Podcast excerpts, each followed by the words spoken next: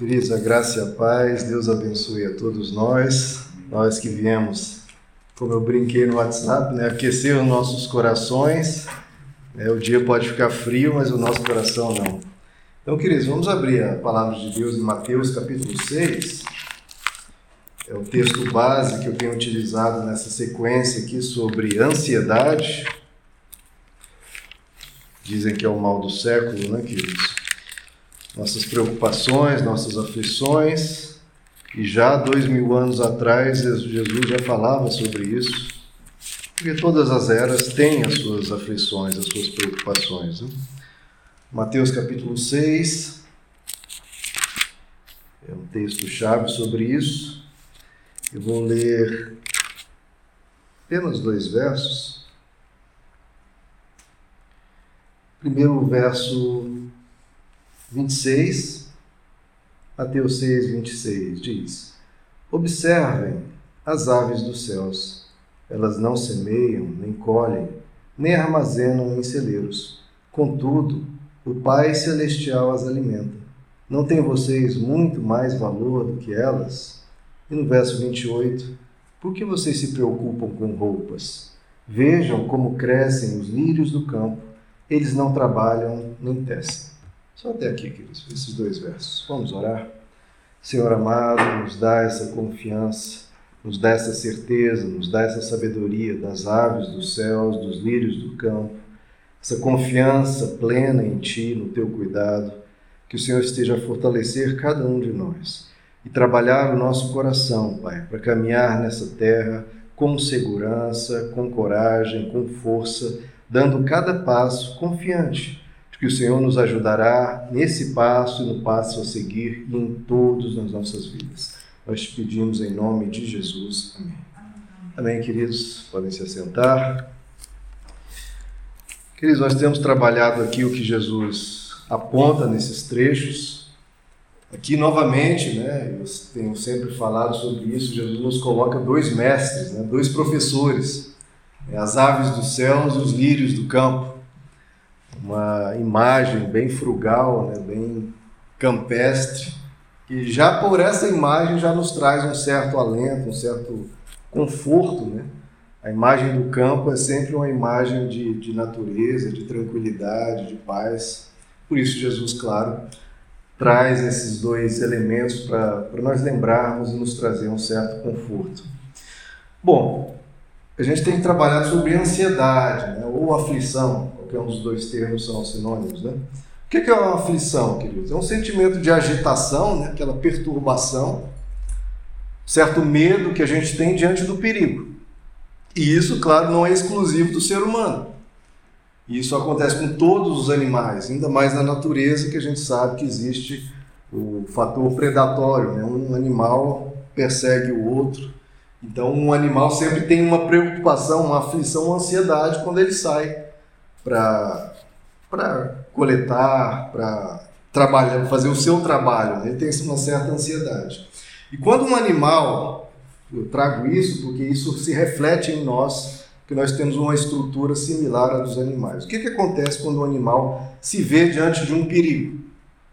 O animal diante de um, de um perigo, ele tem duas reações naturais, reações biológicas mesmo. Primeiro, ele fica meio que paralisado. Ele dá, quando ele está diante de um predador, ele fica paralisado, fica branco. E nessa paralisia, primeiro ele para para ver se talvez o predador não viu. E tendo visto ele, ele rapidamente parte para se esconder. Então ele paralisa e se esconde. E o segundo ponto, obviamente, ele não pensa em outra coisa senão resolver aquele problema. Né? Porque se ele estava procurando comida, ele para de procurar comida. Se ele estava buscando se acasalar, ele para de procurar se acasalar, porque agora está diante de um perigo. Isso, esses dois movimentos de paralisia e esconder-se, ou fixar-se no problema, obviamente é a reação esperada e útil para resolver aquele perigo, aquele problema. Só que se isso se estende quando o problema já passou ou quando mesmo havendo problema, se estende por muito tempo, isso se torna crônico, isso se torna debilitante, se torna é, é, sofrível. E é isso que acontece com o ser humano.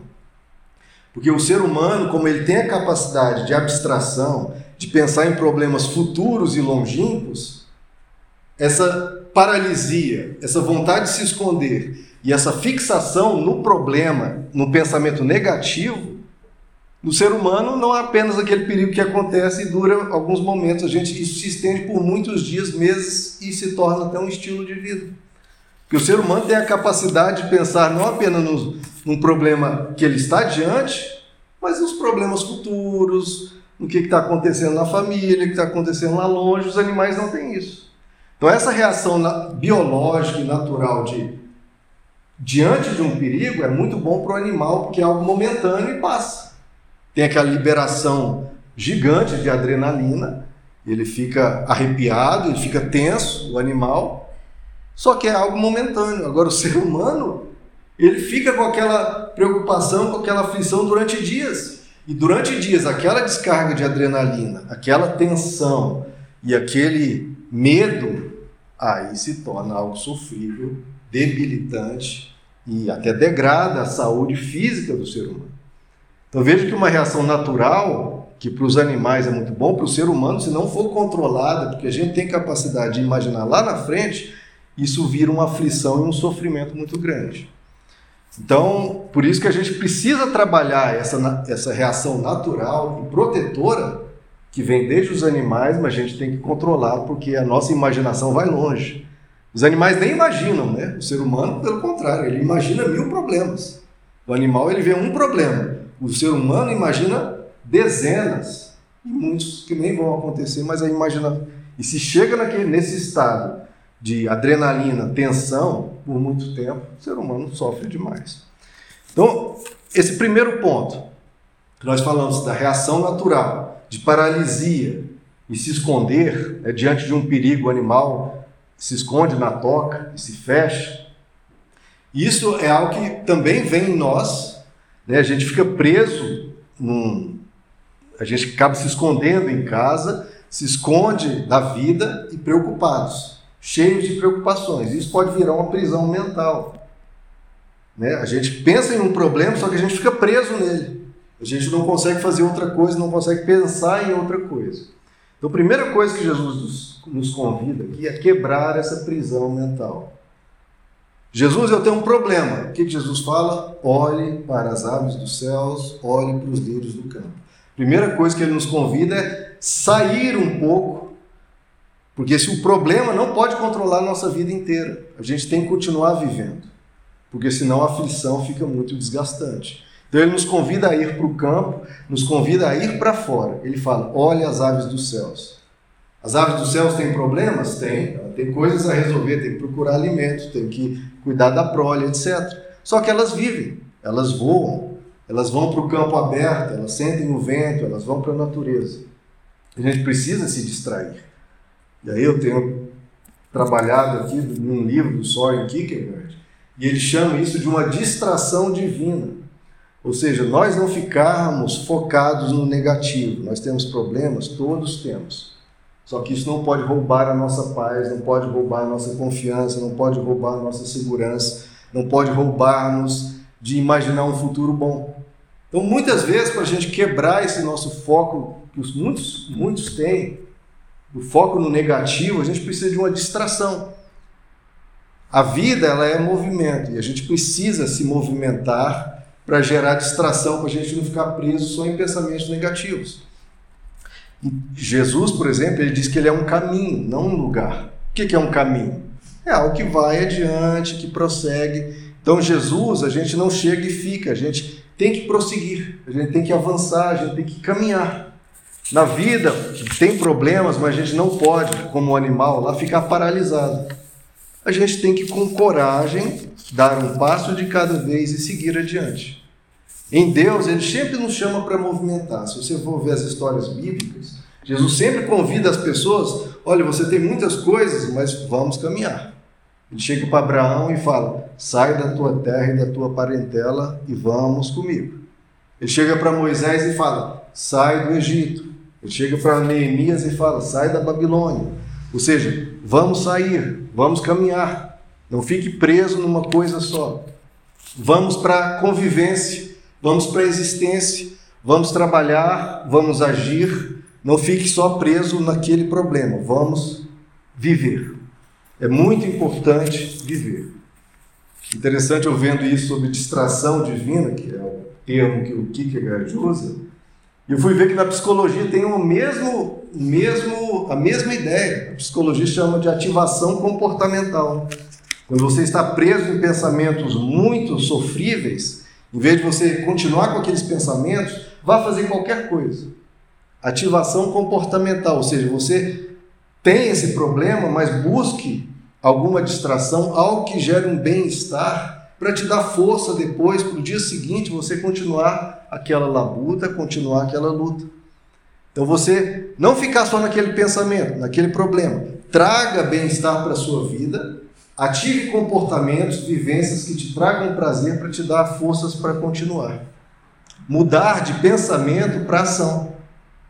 E isso requer de você não a motivação, porque as pessoas pensam, poxa, mas eu não tenho muita motivação. Que eu tenho esse problema, eu não tenho motivação de passear, não tenho motivação para ir visitar um parente, não tenho motivação para ir no cinema, porque eu tenho um problema. Só que se você for esperar uma motivação, não vai vir, porque há um problema. Você está desgastado. Então não espere uma motivação, vá. Vá mesmo sem motivação. E depois que você vai e, né, ah, Pessoa cheia de problemas. Jesus fala: ah, olhe pelas aves do céu. Eu não quero saber de aves do céu, não quero saber de lírios do campo. Porque a pessoa está aflita. Só que a gente tem que quebrar isso e ir, nem que seja pela fé. Eu vou ver as aves dos céus, eu vou ver os lírios do campo, ou eu vou ao cinema, enfim, algo que me distraia, para eu não ficar preso em pensamentos tão debilitantes, tão desgastantes, que já estão pesados demais na minha alma. Nós temos limites, queridos. A gente não consegue ficar pensando em um problema por muito tempo sem nos desgastar enormemente. Você tem um problema, vá tratar dele. Só que dê o seu período de descanso, de relaxamento, de ter um momento de prazer. Mas resolveu o problema? Não, mas você precisa desse descanso para você poder depois voltar com carga total no problema. Estou aflito e eu vou olhar a ave do céu, vou olhar lírios do campo? Sim, isso é essencial para você se reorganizar na sua alma, na sua harmonia, nos seus sentimentos, no seu psicológico, você se reorganizar tendo um momento de relaxamento, tendo um momento de descanso, de prazer. Olhe para as aves dos céus, olhe para os lírios do campo, olhe para coisas que você gosta, vá ouvir uma música, vá ver um filme, vá ter um momento de relaxamento para poder você continuar. Como eu falei, os animais eles ficam paralisados ou se escondem. Só que isso é por breve momento. Só que o ser humano, como ele, as aflições do ser humano são mais prolongadas, se ele fica paralisado ou trancafiado dentro de casa por muito tempo, isso vai trazer consequências psicológicas. Porque ninguém consegue ficar tenso por muito tempo sem se desgastar demais. Então a gente precisa, em vez de ficar paralisado pela ansiedade, ter momentos de relaxamento olhar para as aves dos céus, olhar para os lírios do campo e sentir a vida. Porque se você vive, sente a vida e tem momentos de descontração com seus filhos, com amigos, tem aquele momento de descontração, vai te ajudar depois a ter forças para continuar a resolver o problema que tem que ser resolvido. Mas que você precisa reagrupar suas forças para continuar. Essa primeira coisa, uma distração de vida. A segunda questão que eu falei, o animal, ele se esconde ou e também ele se fixa no problema. Né? Porque, óbvio, tem aquele predador, ele vai precisar resolver aquilo. Só que se isso no ser humano, como eu comentei, o ser humano ele se prende nisso e pode gerar nele um ciclo interminável de pensamentos tem aquele problema, ele fica fixado naquilo. Né? Primeiro eu falei da questão dele se esconder e deixar de viver, e agora ele fica num pensamento que na psicologia chama de pensamentos ruminativos. A pessoa não consegue pensar em outra coisa, fica num loop, num ciclo vicioso, só pensando naquilo, só pensando naquilo, não consegue pensar em outra coisa. Um pensamento fixado e a mente da pessoa fica autofocada, só pensa nela mesma. Uma pessoa é, ansiosa ou aflita, ela só consegue falar eu. Eu estou perdido, eu estou com medo, eu estou preocupado, eu não sei o que fazer. Se for conversar com uma pessoa que está muito aflita, ela só vai falar eu. Eu isso, eu aquilo, eu não sei, eu estou preocupado, eu aflito. Porque fica autofocado, é aquela mesma coisa do animal. O animal, quando está diante de um problema, uma tartaruga, ela se esconde dentro da, do casulo, tatu bola, ele vira uma bola. Ou seja, a pessoa se volta para ela mesma, fica presa nela mesma e não consegue pensar em outra coisa. O ser humano, quando fica com muito, muito medo, ele chega a se deitar na cama e ficar naquela posição fetal, encurvada, porque aquela posição fetal, desde a da nossa barriga da mãe, isso transmite segurança. A pessoa fica muito presa em si mesma em pensamentos de por quê, ah, por que, que isso está acontecendo, por que, que eu fiz isso, por que, que eu pisei na bola, por que, que não sei quem fez aquilo. Fica em pensamentos, ou seja, a questão é pensamentos intermináveis. O que, que gera ansiedade? A pessoa começa a pensar e vira aquele loop, aquele ciclo e vira um, uma coisa que vai até aumentando em velocidade aquilo e fica uma, uma roda girando em alta velocidade, sem sair do lugar. Parece aquela roda de hamster, né? Eu tenho um hamster, a Lena.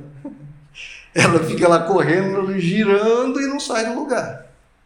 Esses pensamentos ruminativos, intermináveis, ficam girando a mil por hora. Isso gera um desgaste na alma humana gigantesco. E vai aumentando a aflição. Qual que é a proposta de Jesus? Você precisa quebrar esse ciclo de pensamentos que não saem do lugar. Então, em vez de olhar para você mesmo, de novo, por que Jesus nos para olhar para os lírios do campo e as aves dos céus? Porque a pessoa está olhando só para ela. Eu isso, eu estou perdido, não sei o que fazer, eu tenho esse problema. Ela só fica pensando nela e no problema. Jesus fala, olha, quebre esse, esse olhar. Pare de olhar para você. Olhe para os lírios do campo, olhe para as aves dos céus. Ou seja, tire o seu olhar um pouquinho da aflição. Vamos quebrar esse ciclo, essa roda que está girando a mil por hora, que está te desgastando. É, a psicologia, de novo, eu vejo aqui o, o texto bíblico, depois eu começo a ver como a neurociência tem se encaixado em tudo que Jesus disse, dois mil anos depois. Eles chamam isso de desfusão. Ou seja, você está grudado naquele pensamento e não consegue sair daquilo, está fundido naquilo. Então você tem que desgrudar, desfundir disso. Como? Você tem que vai ter que tirar o seu olhar do problema e olhar ou para cima, né, as aves dos céus, ou para baixo, para os lírios do campo. Mas tirar o olhar do problema, tirar o olhar de você mesmo. O, tem uma técnica de meditação cristã, eu já até mencionei ela muitos anos atrás, técnica de meditação cristã que chama palmas para baixo, palmas para cima. Eu acho isso muito legal. É bem didático, principalmente quando a pessoa está muito ansiosa, muito preocupada, com muito medo. Só auxilia a pessoa a fazer a oração, porque a pessoa às vezes quando está tão aflita, nem orar direito ela não consegue. E até a oração dela aumenta a aflição, porque ela fica orando em cima da aflição, né? essa, essa roda esse ciclo interminável girando a mil por hora, a oração dela se encaixa nisso e vira uma oração que até alimenta a ansiedade. A pessoa fica orando assim: ai Deus, eu não sei o que fazer, Deus, eu estou perdido, Senhor, está muito difícil, Senhor, eu não sei o que eu faço. Ou seja, a oração se tornou uma preocupação. Né? Preocupação. Você virou, de novo, entrou na engrenagem da ansiedade. Aquela oração não está aliviando ela, pelo contrário, ela só está falando de problema, falando de problema quando ela vai ver, ela nem está nem pensando em Deus, só está falando, Senhor, eu não sei o que fazer, Senhor, eu estou perdido, eu, eu, de novo, eu, eu, eu. Deus é, é, muito difícil, Senhor, é muito complicado, eu não tenho forças. Ainda pior, fica uma oração quase de derrota, né? Senhor, eu não tenho força, Senhor, não tem solução, Senhor, eu não sei o que fazer, Senhor, ninguém me ajuda. Ou seja, até a oração dela debilita. E aí vem essa técnica da meditação cristã, palmas para baixo, palmas para cima, que é muito didático, que ajuda a equilibrar a pessoa. Primeiro, palmas para baixo. Começa com palmas para baixo. O que quer dizer? A pessoa ora assim com as duas mãos viradas para baixo e ela fala, Senhor, ou seja, palmas para baixo. Eu estou entregando, você imagina Deus e você entrega para Ele. O que, que você vai entregar para Deus? Por isso você fala, palmas para baixo. O que, que você vai colocar no altar de Deus? O que, que você vai entregar para Deus? Senhor, eu quero entregar a Ti essa preocupação. Senhor, eu quero colocar nas tuas mãos essa situação. Senhor, esse meu medo, eu estou entregando a Ti, porque eu vou caminhar em confiança. Estou olhando para os lírios do campo, né? palmas para baixo. Senhor, eu estou colocando esse futuro, esse dia, essa decisão, eu estou colocando tudo em tuas mãos. Tudo para ti. Estou contando com o Senhor para essa questão. Então, todo esse fardo que está nas minhas costas, esse pensamento a mil por hora, eu estou pegando tudo isso que está me afligindo e estou colocando nas tuas mãos. Palmas para baixo. E depois palmas para cima. Então a pessoa olha assim, primeiro com as duas palmas para baixo, depois palmas para cima, que é o quê? Que você quer receber. Receber do alto, das árvores, como se estivesse olhando para as árvores dos céus. Senhor, eu entreguei tudo isso em tuas mãos, agora eu quero receber de ti força para continuar, quero receber de ti sabedoria para tomar a decisão, quero receber de ti né, energia, quero receber de ti paz, quero receber de ti portas abertas, eu quero receber de ti provisão, proteção, socorro. Eu quero agora, com as palmas para cima, receber de ti aquilo que eu preciso para resolver isso. Então veja como, em vez de da oração entrar na engrenagem da ansiedade e a oração até piorar a ansiedade da pessoa, pode acontecer. Nessa, nessa metodologia aqui, dessa meditação, a pessoa consegue quebrar a engrenagem da ansiedade, primeiro colocando todas as preocupações nas mãos de Deus e depois querendo receber dele o alívio, o socorro, o abrigo. Palmas para baixo, palmas para cima. Então, isso é uma forma da pessoa quebrar essa ruminação, esses pensamentos chegam a se tornar descontrolados, de tão velozes e agitados que ficam. A neurociência também tem uma técnica para isso, de novo, quase que seguindo Jesus aqui. É, nossa mente é quase como um computador, né? Um computador para processar texto, ele é ultra veloz. Cálculos matemáticos e texto. Então, quando você fica pensando em, em algo aflitivo, em pensamentos, ah, eu não consigo, ah, isso é difícil, computador, o nosso cérebro, o computador fica mil por hora. Agora, para processar imagem, o computador é bem mais lento para processar imagem do que processar texto. Nosso cérebro também. Então, isso já foi testado em experimentos, a neurociência experimentou que, em vez da pessoa pensar em frases, no que, no que está na, está na mente, em palavras, ela imagina cenas. O que, que isso causa? A pessoa está ali um pensamento a mil por hora, se ela começa a imaginar uma cena, o cérebro dela vai ter que ir mais devagar para processar aquilo. Então imagine uma cena, quando você tiver com aquele pensamento muito aflito, muito agitado, imagine uma cena. Porque o seu cérebro, para processar isso, vai ter que ir mais devagar. E é por isso que Jesus falou: imagine as aves dos céus. Imagine um lírio no campo. Então, quando você estiver muito aflito, imagine você na praia. Imagine mesmo a cena toda. Como é que está o mar, como é que está a cor da água, como é que está o vento, como é que está a areia, como é que está o cenário todinho. Quando você imagina isso, primeiro que é uma cena agradável. Segundo, de novo, que para processar a imagem, o cérebro vai ser mais demandado e vai ficar mais, mais calmo para processar aquilo. Você imaginar uma cena, que é o que Jesus propõe aqui. Você está muito aflito? Imagine uma ave no céu, andando num céu claro, num céu com nuvens bonitas, onde esse pássaro está indo, as árvores ali perto, o vento, a natureza, ou imagine um lírio no campo, ou as duas coisas juntos. E isso vai produzir, além do cenário belo e agradável, isso é tecnicamente propício para acalmar a nossa agitação. Então imagine cenas. Quando você estiver aflito, imagine cenas. Um campo florido ou um céu azul à beira-mar. Terceiro ponto aqui que Jesus nos coloca, eu não li, mas é um verso logo adiante. Bom, eu falei formas para acalmar a nossa agitação, mas o problema continua e o problema precisa ser resolvido. Eu preciso pensar no problema. Porque a primeira coisa que eu coloquei é uma distração divina. Eu tenho uma coisa me agitando muito, eu preciso me distrair um pouco. Sim. Eu tenho uma agitação, eu preciso né, orar de uma forma que não me agite e me acalme. Mas eu vou ter que, hora, alguma hora eu vou ter que tratar o problema diretamente. O que, é que eu faço para isso? E aí Jesus também trata isso quando ele fala: basta cada dia o seu mal. Então Jesus ele pega o problema e o confina em uma janela de tempo. Ou seja, eu não posso pensar daqui até o fim do ano todos os problemas. Eu não posso tentar resolver tudo de uma vez, porque isso é muito grande e vai gerar muita agitação. Eu preciso dividir, fracionar o problema. E confinar ele numa janela de tempo.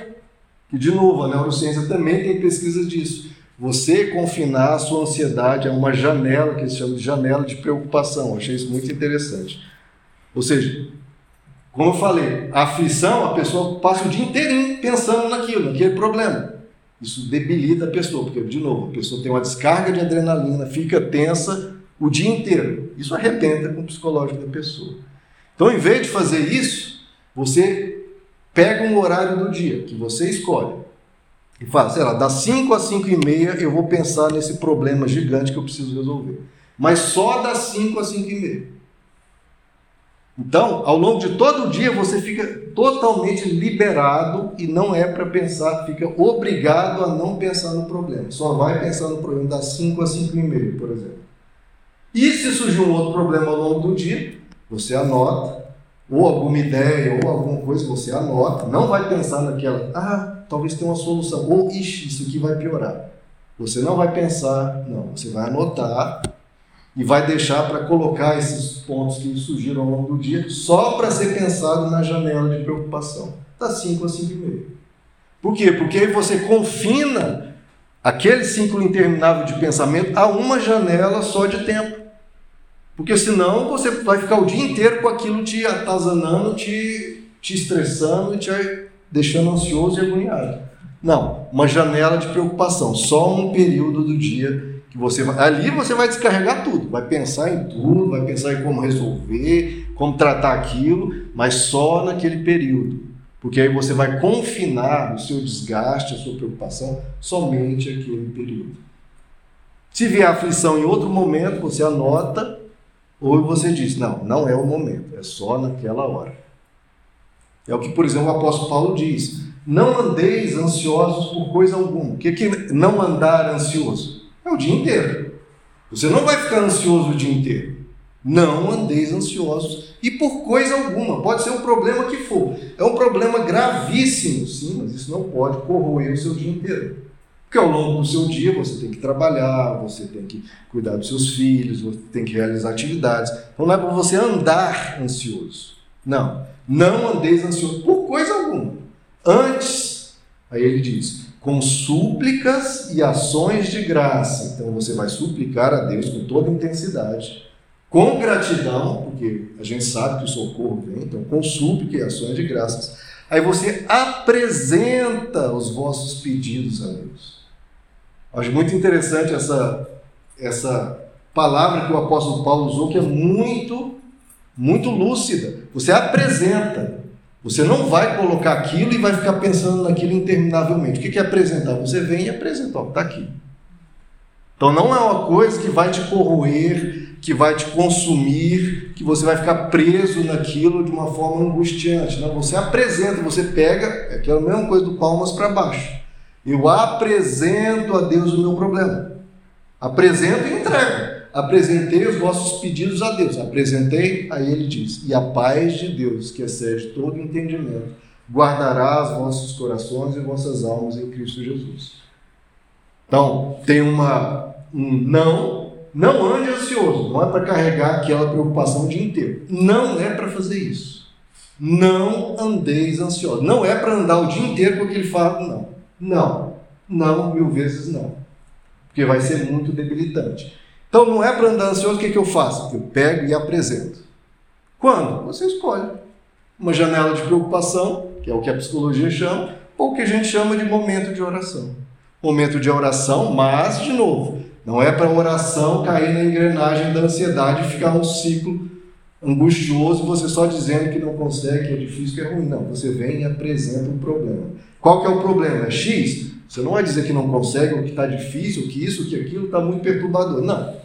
Você pega e apresenta. Palmas para baixo. Deus, está aqui essa questão. Que eu não, não vou dizer que é difícil ou é grande, não, nada disso. Deus não precisa saber disso, porque Ele sabe como é você também. Não comece a elogiar e engrandecer o problema. você apresenta.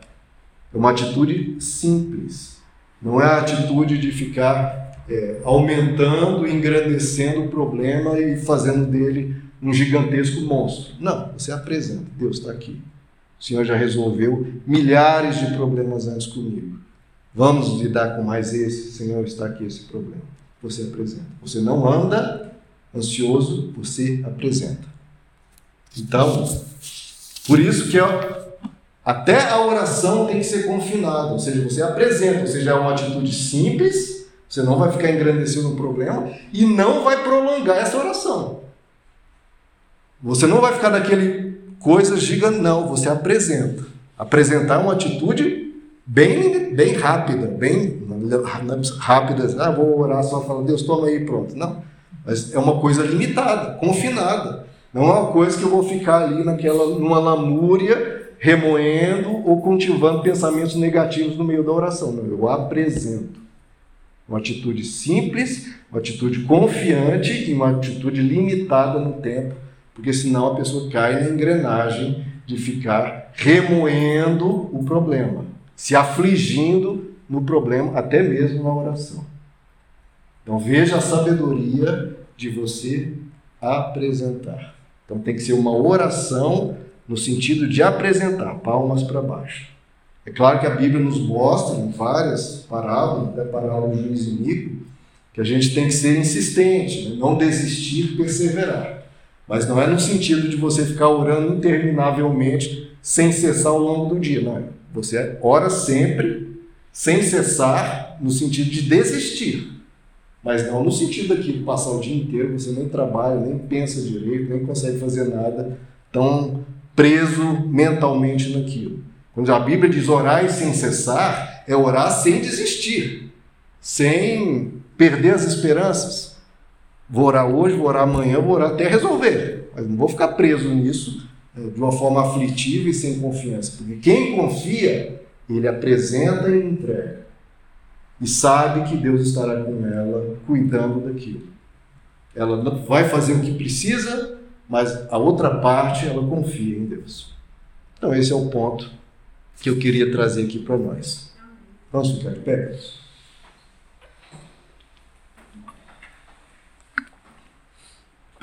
Queria fazer isso com vocês. Palmas para baixo, palmas para cima, para você até já praticar daqui e depois levar isso para a sua vida. Então vamos fazer isso primeiro. Você põe as mãos assim, as duas mãos, palmas para baixo. E agora você vai apresentar aí, de olhos fechados, você vai apresentar a Deus. Você vai colocar diante dele os seus medos, as suas preocupações, de novo, sem engrandecer o problema, apresentando. Faça isso agora. Faça isso agora. Senhor, nós aqui como comunidade, como igreja do Senhor, cada um dos teus filhos vão agora falar contigo. Nós queremos apresentar, Senhor, todas essas questões, todas essas situações, tudo aquilo que nos aflige, Senhor, todas essas preocupações, esses medos, nós colocamos diante de Ti. Nós viemos buscar a Tua face. Eis, Senhor, cada um dos problemas dos Seus filhos. Isso tem angustiado os Teus, os tem trazido a vida deles esse foco, essa preocupação. Senhor, toma em tuas mãos. Toma em tuas mãos, Senhor. Esse fardo, esse peso, toma em tuas mãos. Queremos entregar a Ti, Senhor. Queremos apresentar a Ti cada uma dessas causas, Pai. Tu és soberano, Tu és poderoso. Tu estás nos céus. Tu estás acima de todas as coisas. O Senhor tem o poder. O Senhor nos ajuda. O Senhor nos socorre. Colocamos em tuas mãos, Senhor, tudo isso. Senhor, é muito para nós, mas para ti o Senhor pode e vai fazer. O Senhor sempre nos socorreu, o Senhor nos socorre. Toma, Senhor, em tuas mãos, porque como igreja nos apresentamos a ti e apresentamos essas questões a ti. E queremos ver, Senhor, o teu cuidado, queremos ver a tua ação, queremos ver a solução de tudo isso. Porque muitos outros problemas o Senhor já nos ajudou. E o Senhor, como diz a Bíblia, até aqui nos ajudou o Senhor e sempre nos ajudará. Toma em tuas mãos, Senhor, os nossos filhos. Toma, Senhor, em tuas mãos nossa família. Toma, Senhor, nossas, em tuas mãos as nossas questões financeiras. Toma, Senhor, em tuas mãos o nosso trabalho. Toma, Senhor, em tuas mãos a nossa saúde, a saúde dos nossos. Toma, Senhor, em tuas mãos tudo relativo a nós. Nós colocamos em tuas mãos, confiantes em Ti, celebrando esse contato que nós temos contigo. Toma, Senhor, em tuas mãos, com as palmas para baixo, colocamos em tuas mãos tudo isso. É nas tuas mãos, Pai, que nós confiadamente colocamos tudo isso. Agora, queridos, com as palmas para cima, peça a Deus o que você precisa para seguir, para continuar, para vencer, que você quer receber dele. Fale agora com teu Pai. Senhor amado, as palmas para cima. Nós pedimos esse socorro que a tua palavra diz que é um socorro bem presente no momento da tribulação. Dá ao teu povo, Senhor, a força, a coragem, a perseverança, a sabedoria. Dá ao teu povo, Pai, tudo o que for necessário para atravessar mais esse obstáculo. Vem, Senhor, vem com a tua presença. Vem com o teu socorro, Senhor. Vem com a tua força. Determina dos teus altos céus, Pai, a provisão necessária, a resposta, Pai, para cada uma dessas causas. Seja uma resposta ao longo aqui das questões do nosso mundo, mas seja também uma resposta sobrenatural. Vem, Senhor, com a tua poderosa mão. Manifesta, Senhor, a tua presença no nosso meio. Age, Senhor, nas nossas vidas age nas nossas casas, age na nossa família, age no nosso trabalho. Traz uma resposta pronta, uma resposta poderosa, uma resposta que seja o que o teu povo precisa, seja até acima das expectativas, Pai. Seja uma resposta grandiosa que vem do Senhor, pois nós viemos aqui buscar a tua face. Nós viemos e estamos colocando em tuas mãos aquilo que nos afligia, estamos recebendo de Ti aquilo que precisamos. E nós sabemos, Pai, que a Tua resposta vem. Nós cremos em Ti, nós apresentamos isso em Tuas mãos. E nos ajuda, Pai, agora a não andarmos ansiosos, sabendo agora que colocamos diante de Ti e que agora a gente venha agir, sabendo que a Tua ação também virá. Nós te agradecemos, Pai, porque o Senhor está conosco. Te agradecemos por tudo em nome de Jesus. Amém.